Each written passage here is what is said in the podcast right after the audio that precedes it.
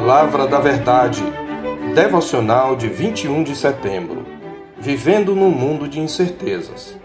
Aplicando-me a conhecer a sabedoria e a ver o trabalho que há sobre a terra, pois nem de dia nem de noite vê o homem sono nos seus olhos, então contemplei toda a obra de Deus e vi que o homem não pode compreender a obra que se faz debaixo do sol. Por mais que trabalhe o homem para a descobrir, não a entenderá, e ainda que diga ao sábio que a virá a conhecer, nem por isso a poderá achar.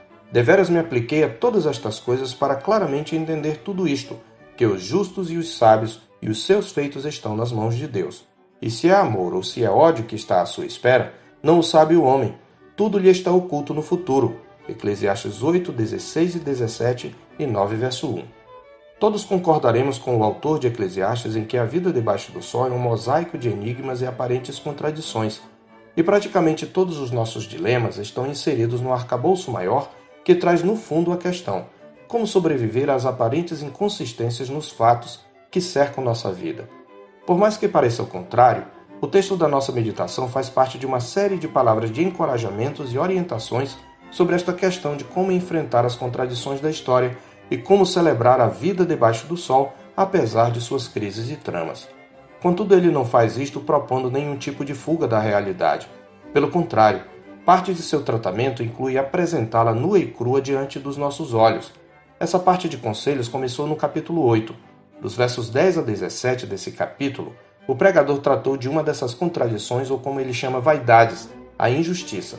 Neste capítulo 9, verso 1, o pregador apresenta outro mistério com o qual nos deparamos, a incerteza quanto ao futuro. Mas ele já havia nos preparado para esta outra verdade nos versículos 16 e 17 do capítulo 8, que servem como uma transição encerrando o bloco anterior e iniciando este novo bloco. É só lermos os três versículos para percebermos que tratam da mesma verdade, os mistérios ou contradições da vida debaixo do sol e a incapacidade do homem de compreendê-los.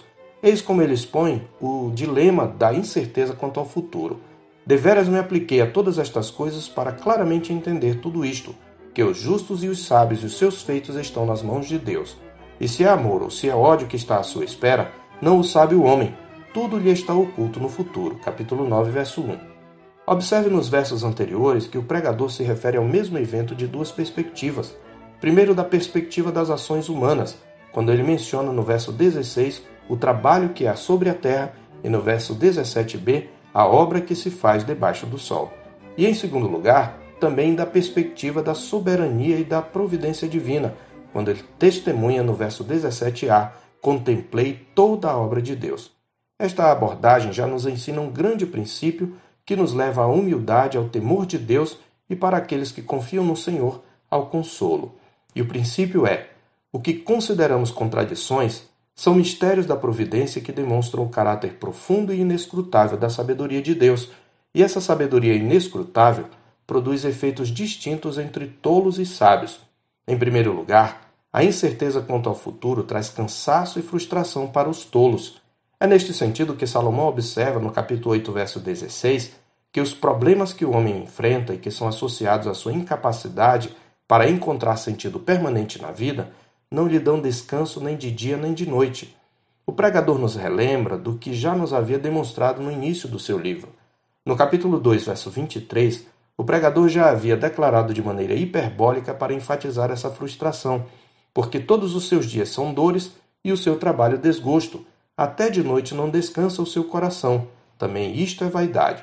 Consideramos esta uma declaração hiperbólica porque sabemos que, via de regra, nem todo o trabalho do tolo é desgosto.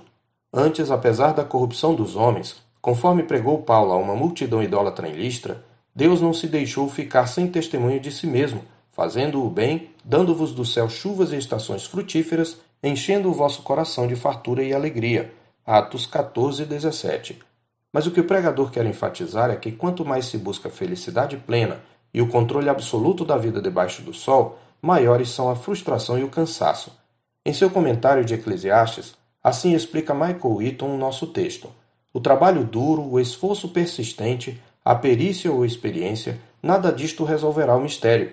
Os sábios também se frustrarão. Implicitamente, Deus está nos advertindo em Sua palavra que precisamos nos contentar em não saber tudo. Em segundo lugar, a mesma incerteza quanto ao futuro que traz cansaço e frustração para os tolos traz humildade, segurança e consolo para os piedosos, como está no capítulo 9, verso 1.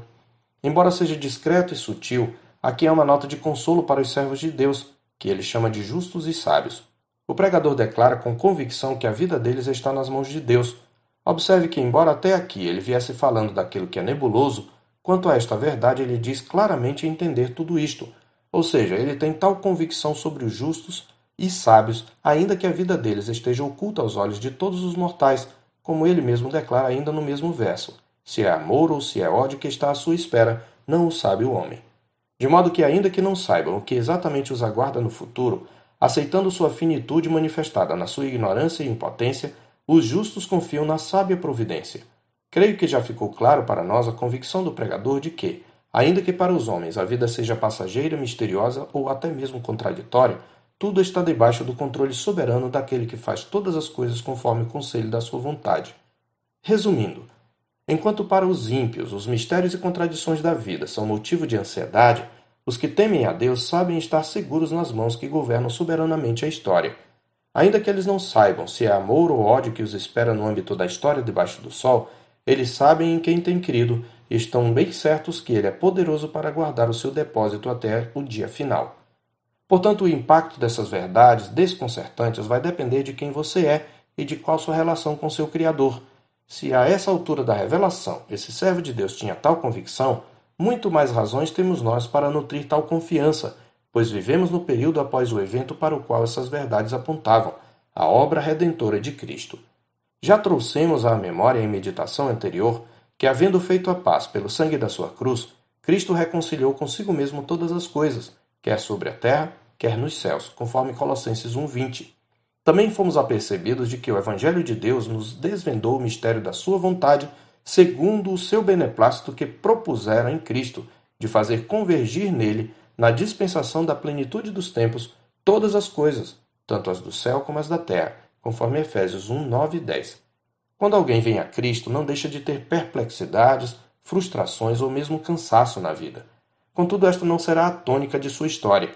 Antes, uma mudança substancial ocorrerá em sua mente, pois o crente passa a viver por fé e não pelo que vê. Dessa forma, a Escritura nos mostra que, diante dos enigmas da vida, o verdadeiro sábio, que é o piedoso e temente a Deus, não apenas não questiona indefinidamente, nem nega a providência e os atributos de Deus. Antes, diante do mistério divino, ele se humilha e confia. Mais do que isto, ele celebra e adora. Ou seja, Enquanto o tolo, diante das incertezas, diz: Comamos e bebamos, que amanhã morreremos. O sábio diz: Porque eu estou bem certo de que nem a morte, nem a vida, nem os anjos, nem os principados, nem as coisas do presente, nem do porvir, nem os poderes, nem a altura, nem a profundidade, nem qualquer outra criatura poderá separar-nos do amor de Deus que está em Cristo Jesus, nosso Senhor. Eu sou o pastor Marcos Augusto pastor da Terceira Igreja Presbiteriana de Boa Vista, em Roraima. Tenha um bom dia na paz do Senhor Jesus.